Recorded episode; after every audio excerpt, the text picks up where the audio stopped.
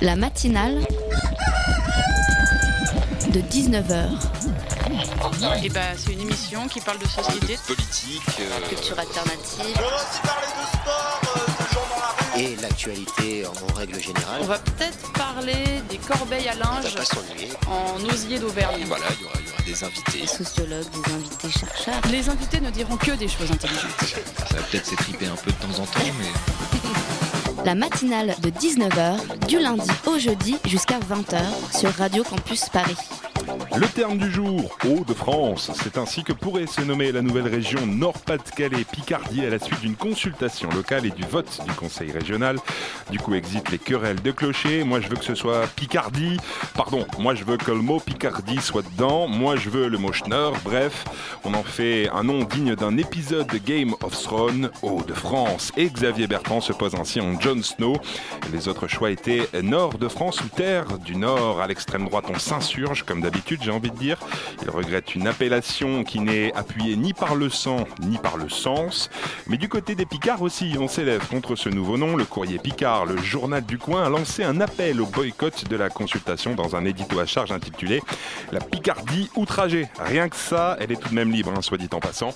Et ce nouveau nom a donné lieu à quelques moqueries sur Internet. Topito propose ainsi de renommer la Provence-Alpes-Côte d'Azur le coin en bas à droite, la Normandie en région où il y a le Mont-Saint-Michel et la Bourgogne-Franche-Comté milieu paumé sur la droite. Les habitants du Grand Est peuvent voter à partir d'aujourd'hui le choix entre Acali, acronyme de Acal, Rhin, Champagne, Ardennes euh, et Nouvelle-Austrasie, le nom du royaume franc oriental jusqu'en 751, ancien berceau des Carolingiens. Bref, on va bientôt retrouver les régions du Moyen Âge en France avec le nouveau, euh, mot nouveau devant, ça fera plus moderne. Alors là, on renomme les régions, mais il va aussi falloir trouver un nom aux habitants. Alors euh, les Hauts-Français, les Hautois pour le Nord, les Nouveaux Austrasiens ou les Acaliens pour le Grand Est. Bref, de toute façon, c'est l'État qui tranchera à l'automne prochain. La matinale de 19h, le magazine de Radio Campus Paris. Bonsoir à tous au programme de la matinale ce soir. Europa City, le plus grand centre commercial d'Europe. S'exprimer, questionner et débattre, c'est l'objectif du débat public qui s'ouvre demain et jusqu'au 30 juin. Pour nous en parler, Claude Brévent, euh, membre de la commission nationale du débat public, sera avec nous dans quelques secondes. Dans la deuxième partie, Noise, c'est le festival du bruit de la ville. L'édition 2016, troisième du nom, s'ouvre jeudi. Objectif promouvoir la diversité culturelle de la ville dans les universités. Ilan Mouya, l'organisateur du festival, sera dans notre studio. À 19h30, c'est Erwan qui est parti assister à l'opération Sequana 2016. Et en fin d'émission, la chronique de Valentin sur l'intelligence artificielle. Réagissez sur les réseaux sociaux, hashtag matinal19, H ou sur notre compte at Campus Paris. Il est 19h passé de 4 minutes sur les 93.9 et jusqu'à 20h, on est ensemble pour la matinale. Nous sommes dans le Groland du Bas. Cette région se doit de prendre le virage du troisième millénaire. C'est ce que pense le maire de Mourmou, Pitapierre Glitron. Et pour moderniser sa commune, il a décidé d'y construire un hypermarché croisement de 500 000 m2 avec un parking pouvant accueillir 70 000 voitures. Mais puis Récile Touillant, maire de Charnieu-en-Bray, le village voisin n'a pas l'intention de se laisser prendre le virage du troisième millénaire sous son nez. Ici, dans 3 ans et 10 mois, il y aura un centre commercial de 600 000 m2, entouré de 95 boutiques sur 3 étages, agrémenté d'un parking pouvant recevoir 400 000 voitures. Groland sur Radio Campus Paris, situé dans le triangle de Gonesse Europa City. C'est le projet pharaonique du groupe Auchan qui s'inscrit dans la lignée du Grand Paris où doit se réaliser le plus grand centre commercial d'Europe. Pour l'horizon 2024, au programme du commerce, bien évidemment, mais aussi des parcs à thème, une salle de spectacle, des hôtels, une piste de ski et j'en passe. Mais c'est aussi un projet controversé et à partir de demain débute un débat public afin de donner la parole aux franciliens. Pour nous expliquer la portée de ce débat, Claude Brévent, bonsoir. Bonsoir. Vous êtes euh, membre du, à la Commission nationale du débat public et pour m'accompagner également, Erwan, journaliste pour la matinale, bonsoir. Bonsoir Thibault. Claude Brévent, tout d'abord, pour euh, resituer un peu, qu'est-ce qu'un débat public? Alors un débat public, c'est un, un moment euh, de démocratie, hein, de démocratie euh, directe, de démocratie participative. Euh, c'est quelque chose qui a été institué par la loi, c'est pas simplement comme ça tout à fait informel. Euh, c'est directement lié à des textes sur l'environnement, et à la difficulté qu'il y avait à faire, à faire adopter des projets, d'abord des projets d'infrastructure, Mhm. et puis ça s'est élargi à d'autres projets, notamment à des projets euh, culturels, de tourisme, euh, sportifs, etc. Donc, euh, en fait, les seuils sont des seuils financiers. C'est au-dessus de 300 millions. Un maître d'ouvrage doit saisir la Commission nationale pour lui demander s'il y a lieu de faire un débat public ou si simplement une concertation avec garant ou sans garant suffirait. Voilà, c'est dans ce contexte que la société filiale d'Auchan, Imochan, nous a saisi pour, de ce projet et la Commission nationale a décidé qu'il y aurait un débat public. Donc c'est vous qui allez organiser euh, les débats, les réunions et ce genre de choses. Voilà, donc euh, c'est la Commission nationale désigne une commission dite euh, particulière, une commission ad hoc, euh, différente pour chaque projet, nomme un président, c'est moi en l'occurrence, et puis on est chargé de veiller à la préparation du, dossier que le maître d'ouvrage va mettre sur la table pour tous les éléments qu'il a apportés à connaissance, et puis de structurer ce débat de manière à ce que tous les enjeux soient analysés, que tout le monde ait la parole, que toute l'information soit donnée que les gens puissent à la fois s'exprimer et échanger entre eux en confrontant Mhm. leurs, euh, leurs arguments pour, contre euh, ou avec euh, des interrogations. Voilà, c'est ça. Et ça dure au maximum quatre mois. Et l'expression, euh, elle peut être euh, cause à effet ensuite? Alors, euh, ça dépend des débats, mais dans la plupart des débats, euh, le projet, à la suite de ces débats publics, euh, sont différents de ceux qui sont entrés. Ils ont, été, ils ont évolué. Quelquefois, ils sont abandonnés, hein, c'est arrivé. Dans de très rares cas, ils sortent pratiquement dans l'état dans lequel ils, étaient entrés, mais c'est assez rare. En général, ils sont... maître d'ouvrage prend en compte des choses qui sont apparues pendant ce débat. oui. Alors euh, pour entrer plus précisément dans le sujet, sur quoi vont porter les réunions? Alors, vous, savez, vous l'avez dit, c'est un projet qui a de multiples euh, faces, hein, euh, Mhm. à la fois euh, commercial, mais culturel, loisirs, du tourisme, sportif. bon, tout ça, ça fait énormément de choses à regarder. Donc, euh, on, a, on a structuré ce débat autour de deux types d'approches. Une approche sur les aspects du programme, euh, et notamment sur le commerce. 230 000 mètres carrés de commerce, c'est, important. Donc, euh, c'est le maître d'ouvrage considère que c'est une nouvelle approche de la pratique commerciale, donc il faut qu'il explique ce que c'est. Euh, donc il y a évidemment des, des- des séances qui seront euh, consacrées au commerce, et puis qu'il expose son programme culturel euh, et euh, son programme également euh, de loisirs. Donc on regarde tous ces aspects-là. Et puis un des aspects du projet qui est le, un des plus importants, qui semble être celui qui intéresse le plus le public d'ailleurs, c'est l'aspect des créations d'emplois. C'est un, peut se comme un atout majeur. Et évidemment, il y a beaucoup à, informer et à débattre sur ce que seront ces emplois et qui, pourront, euh, qui pourra en profiter. Très bien. Voilà. Et la deuxième approche, c'est plutôt une approche euh, sur euh, les aspects plus territoriaux, comment ça s'inscrit dans un territoire. Erwan Alors justement, la commission euh, de- du débat public, elle sera éventuellement aussi l'occasion pour les habitants euh, de, de- de cette région d'Île-de-France de s'exprimer aussi sur, euh, sur Bah, le c'est projet. essentiellement destiné à ça. C'est c'est essentiellement destiné à ça. Euh, Est-ce que avant l'ouverture du débat public, aujourd'hui, vous avez une idée un petit peu de ce que pensent les gens de, de ce projet? Alors, euh, bon, on sait qu'il y a de l'opposition puisqu'ils sont déjà manifestés, donc ça, c'est pas, on va pas le découvrir. Euh, maintenant, ce que vous savez, les- qu'ils vont, vous savez s'ils vont participer ou pas? Ah oui, ils vont participer, ils le souhaitaient ce débat, donc euh, ils l'ont dit clairement. Enfin, je ne pense pas du tout qu'ils aient l'intention de, Mhm. de boycotter le débat, tout faire, pour faire court. Euh, mais euh, sur le reste, il s'avère, on a fait faire un sondage par l'IFOP sur la notoriété de ce projet et la notoriété du débat public, et on s'est aperçu c'était assez faible. Donc c'est un projet qui est encore assez peu connu, et donc c'est très difficile d'avoir une idée assez large euh, de la manière dont ce projet peut être, euh, peut être reçu. On sait qu'il y a des gens qui sont très enthousiastes, il y a des gens qui sont extrêmement réservés. Il est probable qu'il y a aussi toute une euh, population qui attend d'en savoir plus avant de se positionner, tout simplement. Eh bien, justement, vous parliez de ce sondage IFOP. Il me semble que dans ce sondage IFOP était également aussi abordée la notion de la préoccupation des gens euh, par rapport à la création d'emplois et la préoccupation des gens par rapport à l'écologie. Et on y voyait que finalement, les gens se préoccupaient plus du caractère euh, de création d'emplois de- du projet que finalement de l'écologie. C'est un petit peu euh, ironique dans, le cas d'un tel projet, non, finalement? Il faut situer le projet dans son territoire. On est dans un territoire euh, avec euh, Sarcelles, Villiers-le-Bel, Garges, Garges-les-Gonesse euh, et Gonesse, où il y a un taux de chômage très important, avec beaucoup de jeunes qui sont sans emploi, probablement plus de 30%. Donc la question de l'emploi, elle, est, absolument permanente, elle est, très très importante. Donc c'est pas très étonnant que cette question de l'emploi, puis aujourd'hui, dans le contexte général de toute façon, mais que cette question-là arrive en premier, oui, c'est très important.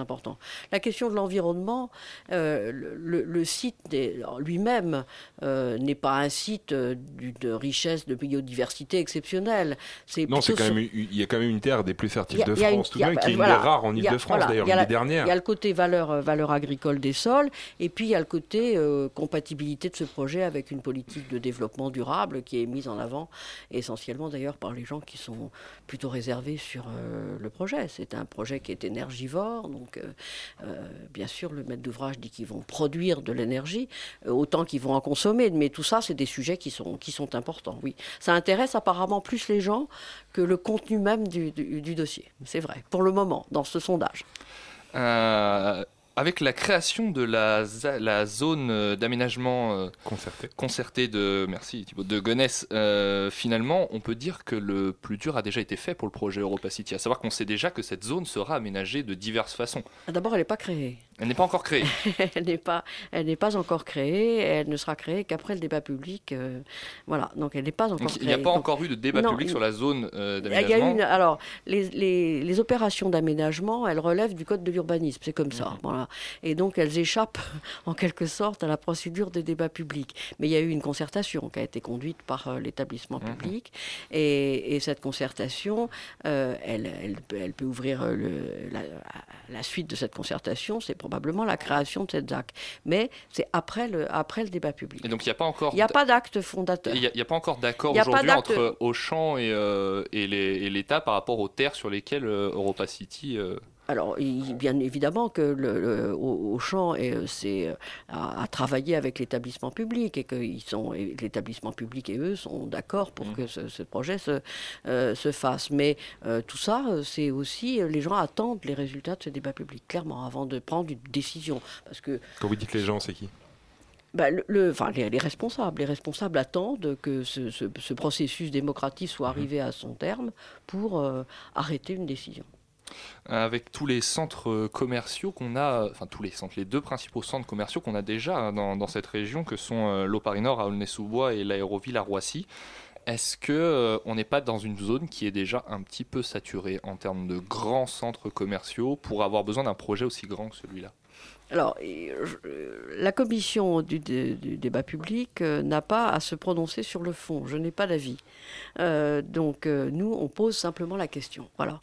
Est-ce que vous avez des gens qui Donc- vous ont répondu à cette Donc question donc c'est évident que euh, cet, aspect-là va être euh, tout à fait euh, débattu, mais de même que l'impact de ce projet sur euh, du commerce, du petit commerce local, pas simplement sur euh, la compatibilité avec ces grands centres, ces grands centres commerciaux.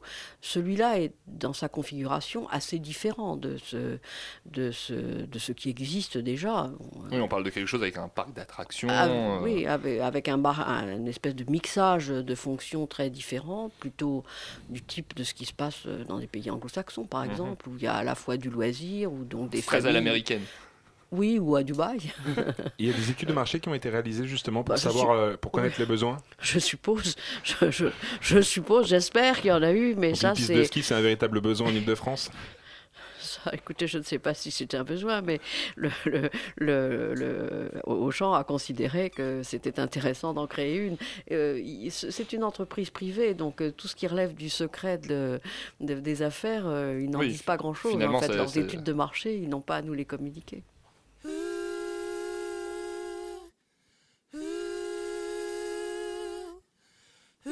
What is this Randy talks? What is this Randy talks? What is this Randy talks?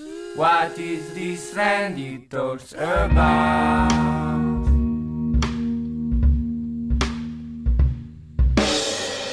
What is this Randy talks? This Randy talks about? What is this Randy talks? What is this sandy talk about?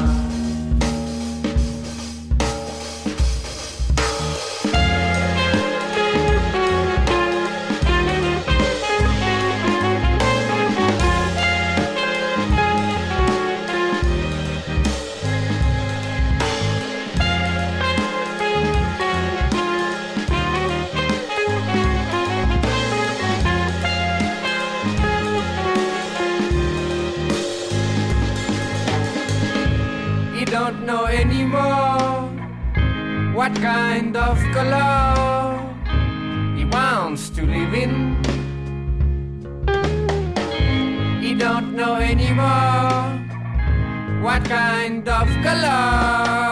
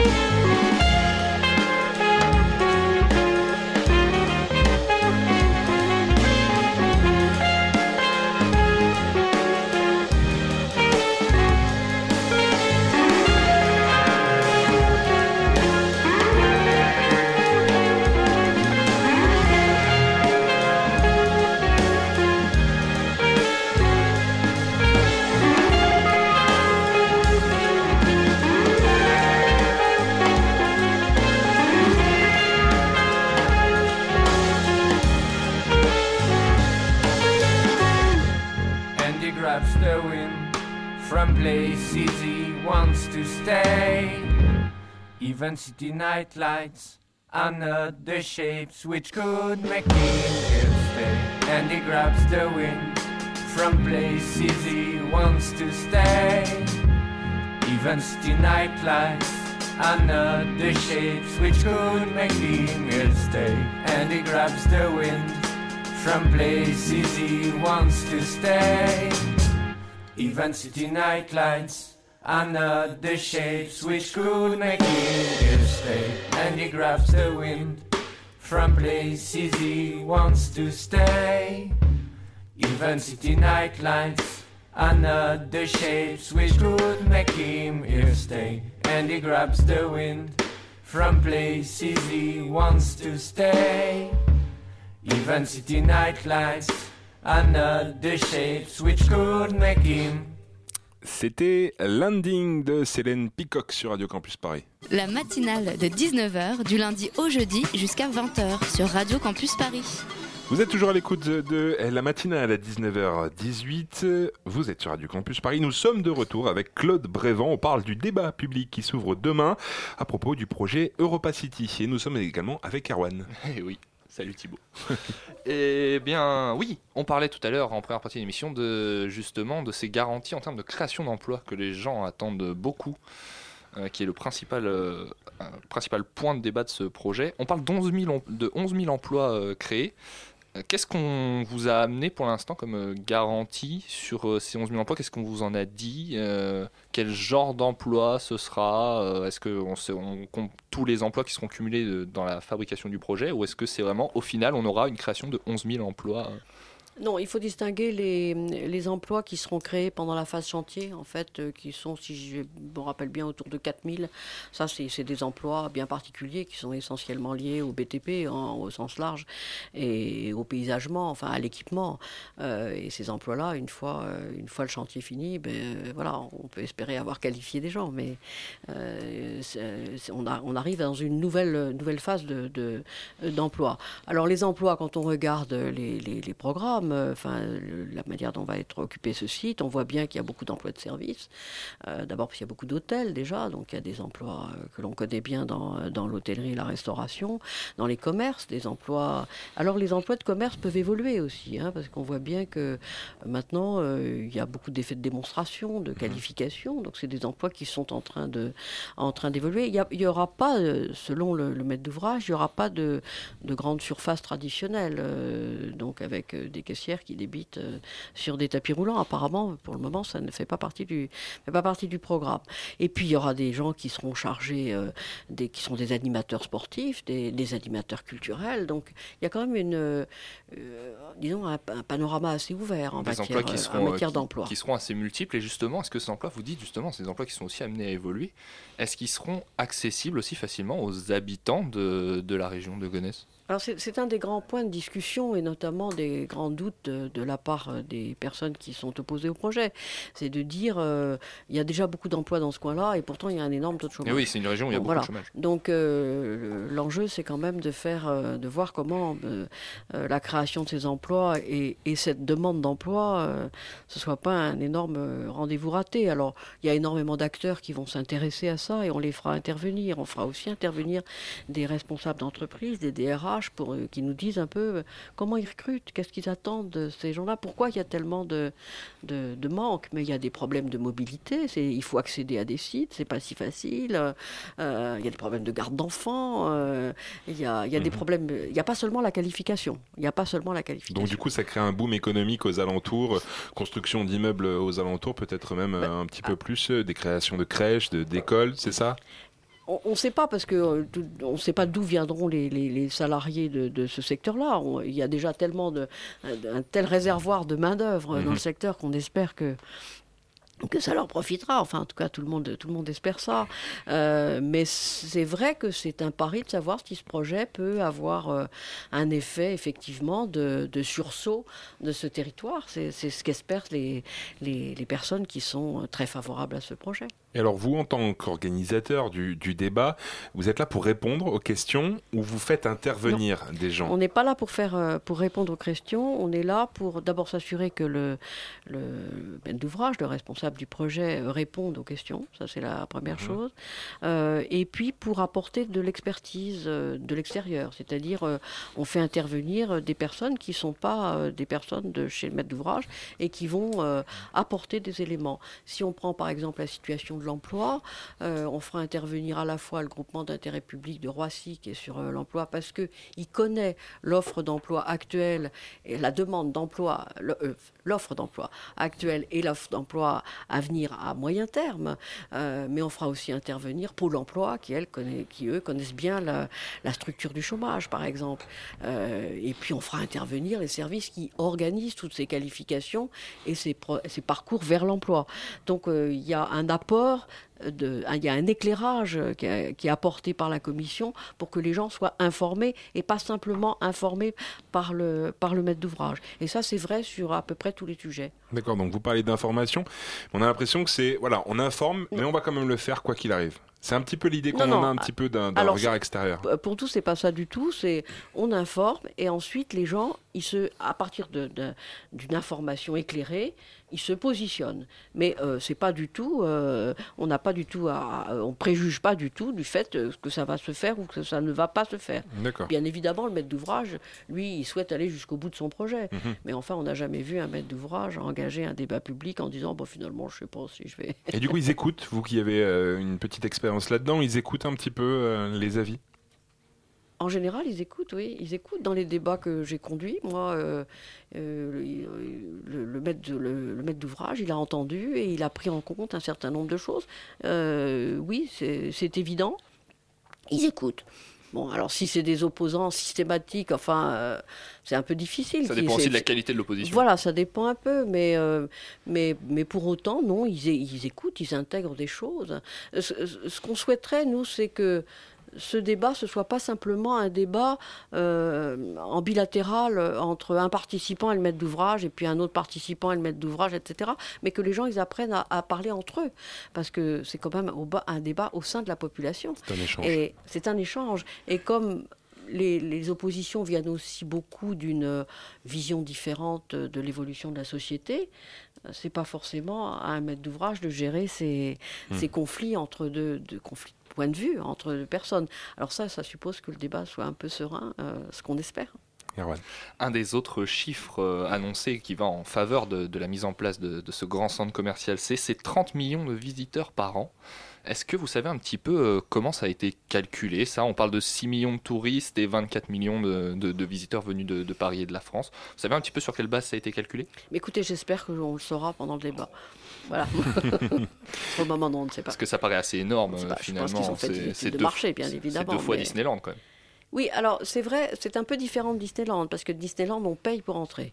Et Mhm. le ticket d'entrée est quand même euh, élevé. Oui. Euh, là, c'est un endroit où on peut aller euh, librement. Pour On- On, consommer. paye pour consommer. Voilà, on paye pour consommer.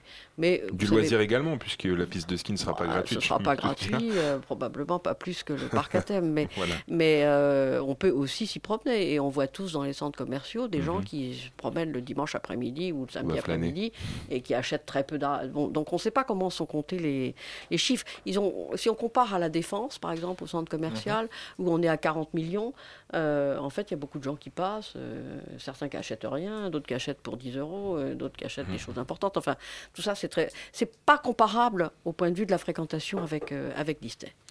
Euh, même si les discussions, elles, elles ne font que, que commencer et la situation a encore le temps de changer, on le sait, on, en- on est loin de rencontrer le même genre d'opposition qu'à Notre-Dame-des-Landes, par exemple, qui est un autre gros projet qui rencontre beaucoup d'opposition dans une zone agricole. Est-ce qu'il y a quand même une crainte d'une résistance qui se mette en place de manière aussi forte euh, sur ce projet-là? On peut rien dire à ce sujet actuellement. On sait que au niveau national, il y a une communauté d'idées euh, qui s'oppose un peu à, à- à des grands, à- aux grands projets, c'est clair. hein. On l'a vu à, l'occasion de, de- de divers grands projets. Est-ce qu'il y aura une très forte mobilisation sur ce projet-là? Honnêtement, on ne peut pas le dire aujourd'hui. Mais euh, on sent les opposants sereins ou euh, parce qu'on sait, on vous dit à terme au, au niveau national, on a une opposition un petit peu par principe au grand projet, mais ça varie un petit peu d'un projet à l'autre. Est-ce que sur ce cas-là, les opposants, eux, sont un peu plus sereins et détendus par rapport à ça? Euh, ils, sont ont pas très, dans une ils ont démarche très envie d'être entendus et de s'exprimer pour le moment. C'est clair. Euh, ils l'attendent, ce débat. Ils l'attendent. euh, comme les débats, ils sont toujours très attendus par les gens qui sont, qui sont rés- qui réservés, bien évidemment. Par- C'est par, par structure. Et les, les agriculteurs? Euh, qui, eux, sont présents sur ces terres en, Alors, en ce moment les agriculteurs, il y a euh, un, un agriculteur euh, qui, qui est, qui, est très, qui est très présent parce qu'il il cultive tout simplement ces terres-là. Euh, les agriculteurs en tant que tels, on les a peu entendus. On les a, on, les a rencontrés avant. euh, voilà, euh, le sort de ces terrains, il- pour eux, il a quand même été un peu scellé par le schéma directeur Île-de-France. Euh, Ça ne veut pas dire qu'ils Ils sont déjà un petit peu résignés à devoir abandonner leur je terre ne à sais terre. pas s'ils sont résignés, mais en tout cas, ils, ils savent qu'il y a déjà eu des actes fondateurs qui, qui rendent possible l'urbanisation de, de ces terrains. Ça ne veut pas dire qu'ils sont ravis, hein, c'est autre chose. Et donc, qui peut, qui va participer à ce débat? Concrètement Alors, dans les faits euh, le- on, va, on, va faire en, on va faire en sorte qu'il y ait le plus euh, de gens possible qui y participent et surtout la plus grande diversité possible. Euh, parce que traditionnellement, dans les réunions publiques, euh, participent des personnes qui disposent de temps. Tout Mhm. simplement. Hein, euh, donc on a relativement peu de jeunes actifs Mhm. euh, et de gens euh, qui sont encore des charges d'enfants, tout simplement, parce que c'est le soir et que c'est compliqué. Donc, vous, votre but, c'est de médiatiser un Donc peu le- on, la chose pour... on médiatise un peu et on va essayer aussi de, enfin c'est ce que nous avons essayé de faire, c'est à travers des ateliers d'aller cibler des publics aussi un, peu spécialisés sur ces jeux-là, enfin particulièrement concernés par ces questions, et notamment des publics économiques. Mhm. Parce que le, un, projet comme ça, ça se regarde à travers un- de multiples prismes. Et, et notre intérêt, nous, c'est de- de- à la sortie d'avoir un kaléidoscope de tous les, de tous les avis. Parce que c'est chacun a son avis en fonction de ses propres enjeux. Donc ça, c'est les milieux économiques. Euh, les jeunes, c'est plus difficile Mhm. et on le regrette. Mais ceci dit, euh, ils s'expriment beaucoup sur Internet. Oui. Et donc là, le forum va présent être- sur Internet, justement. le- le- Internet va être euh, euh, très très activé et puis il y a tous les tous les réseaux sociaux qui vont l'être et on espère qu'ils se mobiliseront parce que ce serait quand même paradoxal que ce projet euh, soit ne soit hum, soutenu ou au contraire contrebattu que par euh, des gens euh, qui, qui finalement n'en profiteront pas ou enfin ne sont pas les premiers concernés. Ça me- ça, euh, ou- ça bon, c'est c'est un peu paradoxal c'est un peu paradoxal. Et s'ils veulent participer, justement, il faut, il faut aller où? Alors, il faut aller euh, d'abord aux réunions. Il y a un calendrier euh, des réunions. C'est pas forcément les grandes réunions publiques qui seront les plus passionnantes pour eux, mais il y a des tas d'ateliers. Il y a, il y a un- la première réunion a lieu euh, jeudi. 17. Le, le débat est ouvert à partir de demain, c'est-à-dire qu'à partir de demain, on peut écrire sur le site Mhm. tout ce qu'on veut, le, à condition que ce soit pas injurieux. Il y a une charte de modération. Mais la première réunion a lieu le 17 à Godès, dans la salle Jacques Brel, et c'est à 20h. Donc les grandes réunions générales, il y en a quatre, et c'est toujours à 20h. Les ateliers, c'est plus tôt, c'est vers 19h. Vous pouvez donner le site internet également pour ceux qui veulent aller. euh, Le site internet, c'est débat public tout attaché.fr. Voilà, donc pour ceux qui veulent participer, il faut y aller. Une fois que le débat est terminé, il se passe quoi? Euh, une fois que le débat est terminé, euh, nous sommes chargés de faire un compte-rendu euh, du débat. Ce, ce compte-rendu, c'est important parce que chacun veut y retrouver ce qu'il a mis. Euh, donc, euh, c'est tout, à fait- c'est tout à fait essentiel de le mettre. Et euh, de- on, on travaille avec un souci d'être très équitable entre les, les différentes positions. Euh, et puis, le président de la Commission nationale fait un bilan. Et trois mois après, le maître d'ouvrage dit si il poursuit son projet. Donc il faudra attendre l'automne prochain pour le savoir en attendant. Le premier débat, c'est le 17 mars à 20h à Gonesse et puis sur internet europacity.débatpublic.fr. Merci Claude Brévent d'être venu dans la matinale. Merci. Merci Erwan. Merci.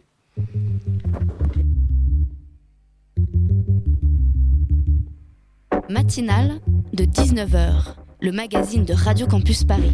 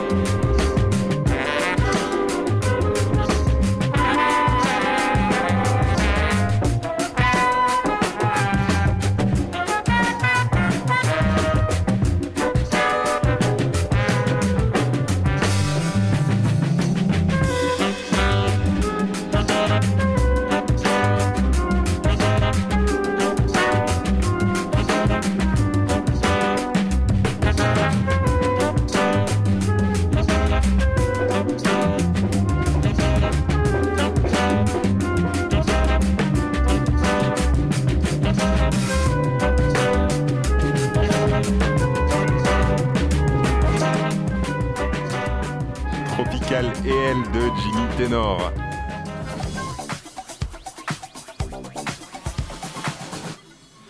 19h35 sur Radio Campus Paris. Continue à régir sur les réseaux sociaux hashtag matinale19h sur notre compte Facebook, la matinale de 19h. Nous vous parlions lundi dernier avec Simon Carrage de l'exercice Sequana 2016 qui se déroule depuis la semaine dernière et qui a pour but de préparer la capitale à l'éventualité d'une crue centenale.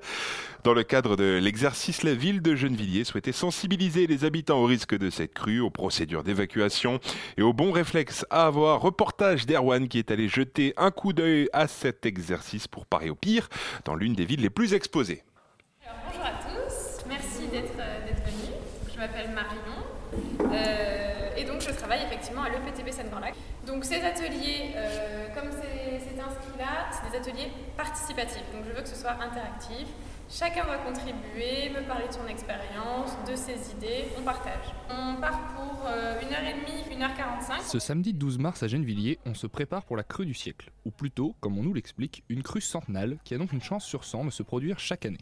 Crue centenaire, crue centenaire, euh, c'est pas la même chose, effectivement. Le centenaire de la crue, c'est euh, par exemple, il y avait la crue de 1910, on a fait le centenaire de la crue en 2010, donc 100 ans plus tard. Ça faisait 100 ans qu'il y avait eu la crue. Voilà.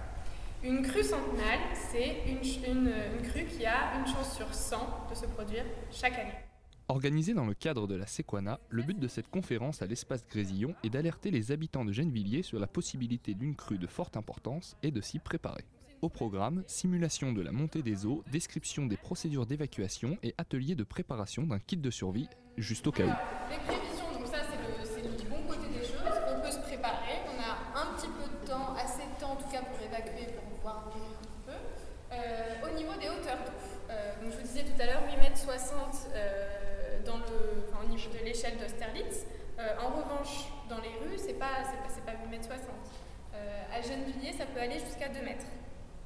C'est quand même énorme. C'est beaucoup, hein C'est beaucoup de mètres. Au-delà de la hauteur d'eau dans les rues, une crue de cette importance aurait aussi des conséquences sur le réseau électrique, les transports en commun et pourrait paralyser la ville pendant plusieurs semaines, voire plusieurs mois. Le RERC qui sera en noyer, euh, donc il sera en noyer pour éviter justement qu'il y ait une, euh, un affaissement en fait à cause de la pression euh, de l'eau sur les, sur les infrastructures. On préfère laisser rentrer l'eau et ensuite, elle, euh, quand elle partira, on renettoiera tout le, tout le réseau et puis on remettra, on remettra en place euh, ce qui doit l'être. Euh, et donc la RATP, elle estime à 5 ans le délai de retour à la normale. La consigne est donc claire, en cas de crue de cette importance, il faudra quitter la ville, certainement par ses propres moyens. Mais avant de s'enfuir, pensez à emporter avec vous le strict nécessaire pour pouvoir vous débrouiller en cas de pépin. J'avais mis des petits abricots secs aussi, ils sont dedans, bah, très bien. Voilà, pour grignoter un petit peu. Euh, le parapluie, c'est pas vraiment un indispensable. Euh, L'eau, je suis d'accord. Euh, les piles, ça dépend. Ça dépend si vous avez voilà une radio ou une lampe à pile. Le mieux, c'est quand même que ce soit à manivelle, à dynamo. Merci.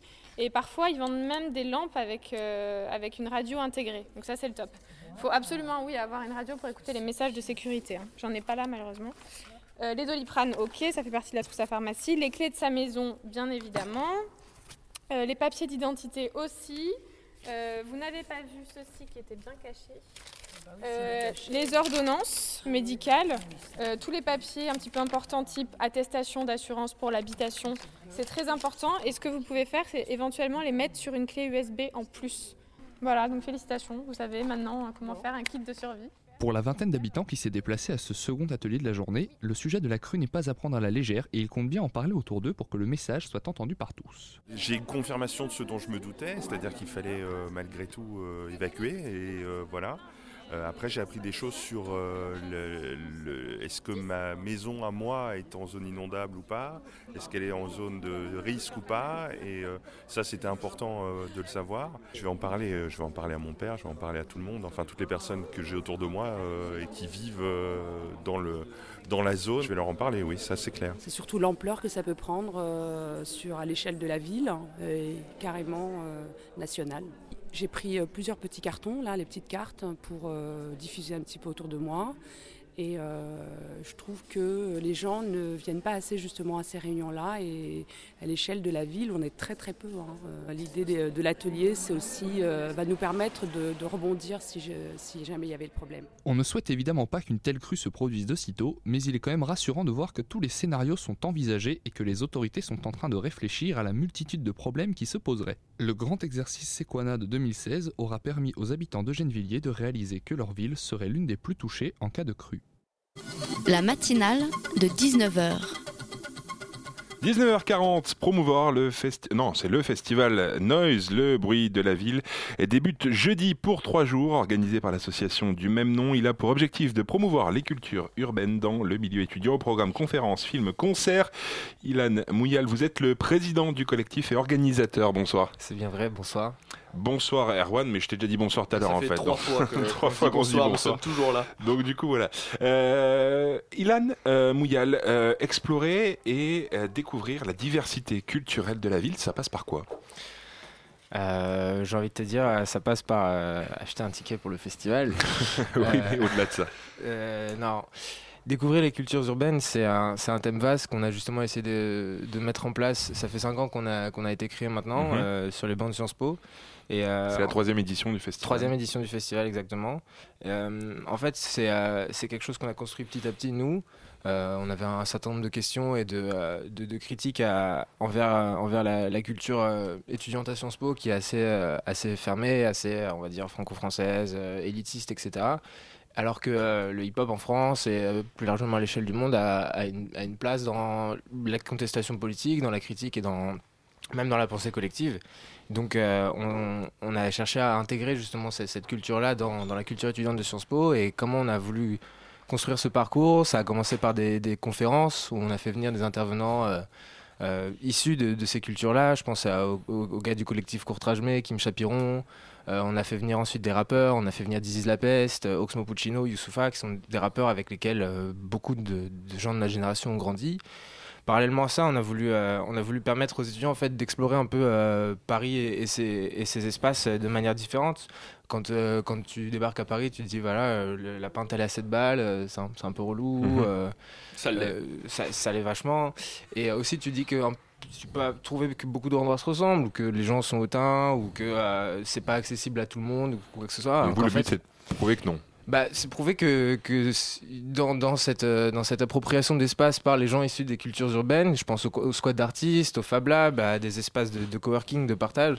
En fait, il existe plein, plein d'espaces à Paris, de plus en plus d'ailleurs, qui, euh, qui permettent d'explorer ces cultures. Et justement, vous dites que les cercles universitaires, vous en avez vite fait évoquer, euh, ne veulent pas accorder de place aux initiatives culturelles liées à la ville. Pourquoi? Alors, de plus en plus, hein, puisque euh, nous, on est subventionné euh, quasiment exclusivement par des universités, Mhm. Sciences Po, Paris 1, Paris 7, euh, et le fonds com- commun SPC.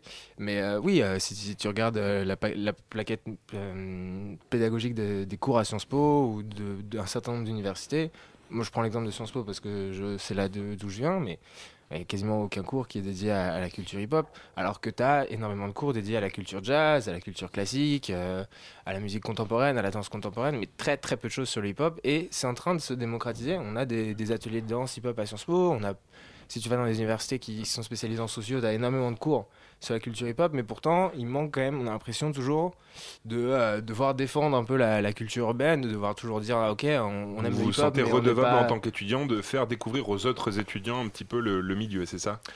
Peut-être pas redevable, mais, mais, euh, mais très content en tout cas, parce que c'est quelque chose. euh, c'est une culture dans laquelle la plupart de- d'entre nous a baigné, ou en tout cas que tout le monde de, de notre collectif apprécie et, euh, et- et aime et cherche à, cherche à promouvoir. Et ouais, c'est une, une petite fierté à notre échelle de pouvoir euh, créer ces petits espaces de partage, de découverte euh, et d'échange euh, entre des milieux qui ne sont pas nécessairement euh, perméables. Alors, euh, culture urbaine, on a entendu parler de rap hip-hop. Vous pouvez euh, nous expliquer un petit peu, puisque culture urbaine, c'est un terme vaste quand même. C'est vrai, c'est vrai. D'ailleurs, je suis un peu dans le cliché en disant rap hip-hop parce qu'il n'y a pas que ça. Mais euh, on va dire la- l'acceptation au sens large de la culture urbaine, c'est euh, tout, tout ce qui est issu de, ouais, de cette culture euh, qui- un peu néo-states euh, dans les années 70-80, euh, le rap, euh, le hip-hop, qui, qui sont issus en fait du, du jazz et du bebop, qui ont ensuite donné les mouvements de graphe, euh, la danse hip-hop, la, la chorégraphie.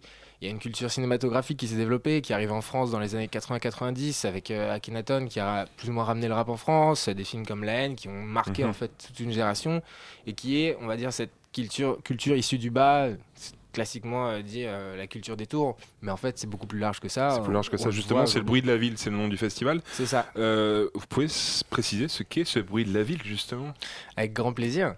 Euh, justement, le bruit de la ville, c'est euh, cette, cette espèce de d'écho que tu peux trouver un peu, un peu partout quand tu te balades dans une ville ou dans une banlieue ou tu, tu marches sur la petite ceinture ou des trucs comme ça. Et je sais pas, il y a une ville qui, qui s'exprime auprès de toi. Il y a des, graphes, il y a des musiques qui se jouent partout, il y a des gens qui composent, il y a des gens qui créent, qui filment, qui prennent des photos. Et tout ça, pour nous, ça, ça nous parle en fait. Ça, ça fait un bruit qui, qui résonne vachement euh, pour nous et qu'on aime, qu'on aime à faire écouter et à faire découvrir à- à tout notre public qui est de plus en plus large.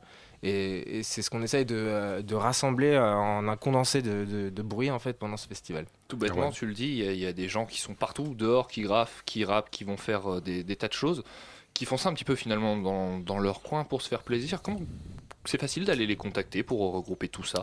Bah écoute, en, en prenant, euh, en prenant la présidence du collectif, je pensais que justement ça allait être une galère. Euh, T'arrives, tu viens de Sciences Po, tu dis salut, euh, j'aimerais bien que tu viennes graffer dans, dans un espace qu'on va occuper. Euh, tu vas dire que le gars te regarde de haut parce que tu, toi t'es un, un blancos issu de l'université d'élite. Issu de Sciences Po. Et en fait, pas du tout. Les gens, franchement, dans la grande, grande majorité des cas, sont hyper contents de, pouvoir venir s'exprimer. Youssoufa, quand on l'a contacté l'année dernière, il était, complètement, euh, complètement ravi de, venir à Sciences Po. Il, a trop kiffé venir. Oxmo, pareil. Euh, Dizzy, il était hyper content aussi. Enfin, c'est, c'est beaucoup plus facile que, que ce qu'on pense parce que aussi. euh, les gens, enfin, ces gens issus de cette culture ont l'impression que voilà, on commence enfin à, leur donner la légitimité, la légitimité pour laquelle ils se battent depuis euh, un certain nombre d'années quand même.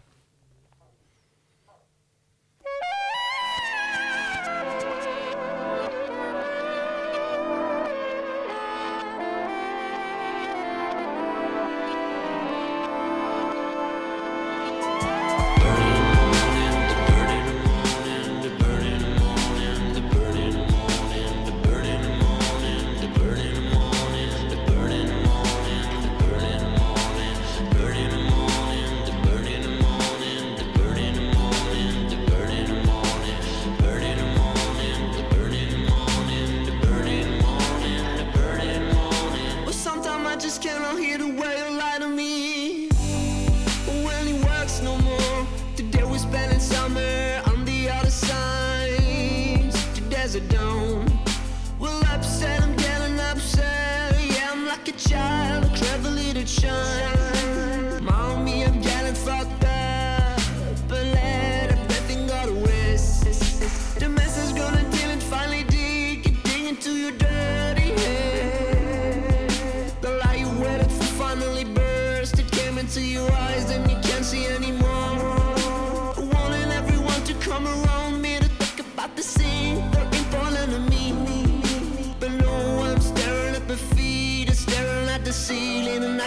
Look you defeated.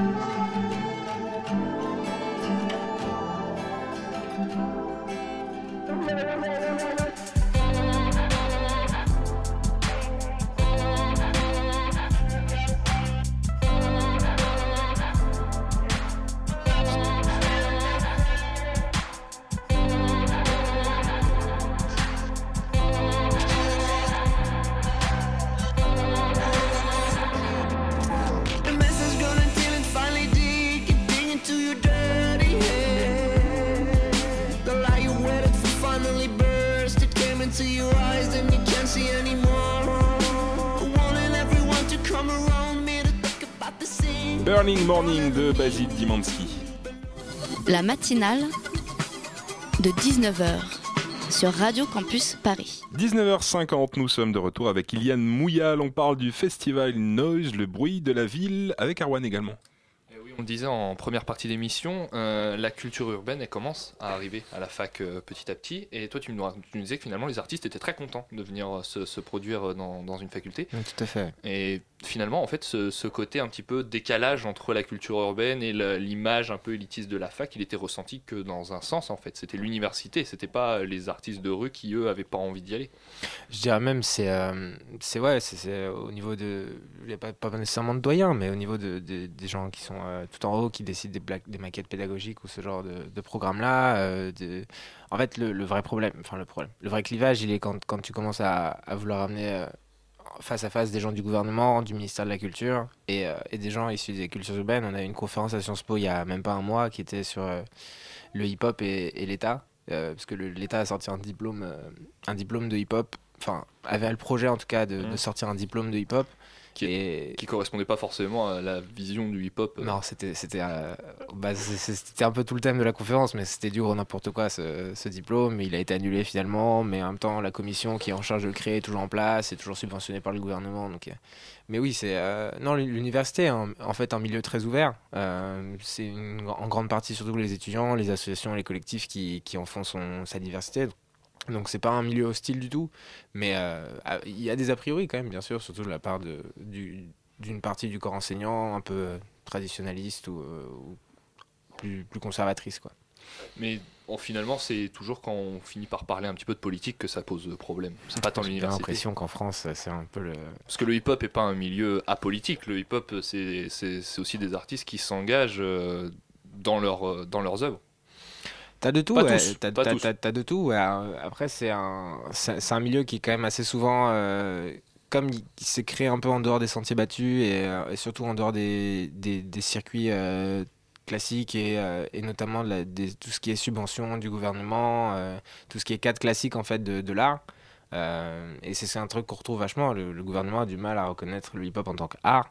en tant que danse, alors qu'il a eu aucun mal à reconnaître la danse contemporaine, qui peut, paraître parfois un peu, un peu plus bizarre que le hip-hop.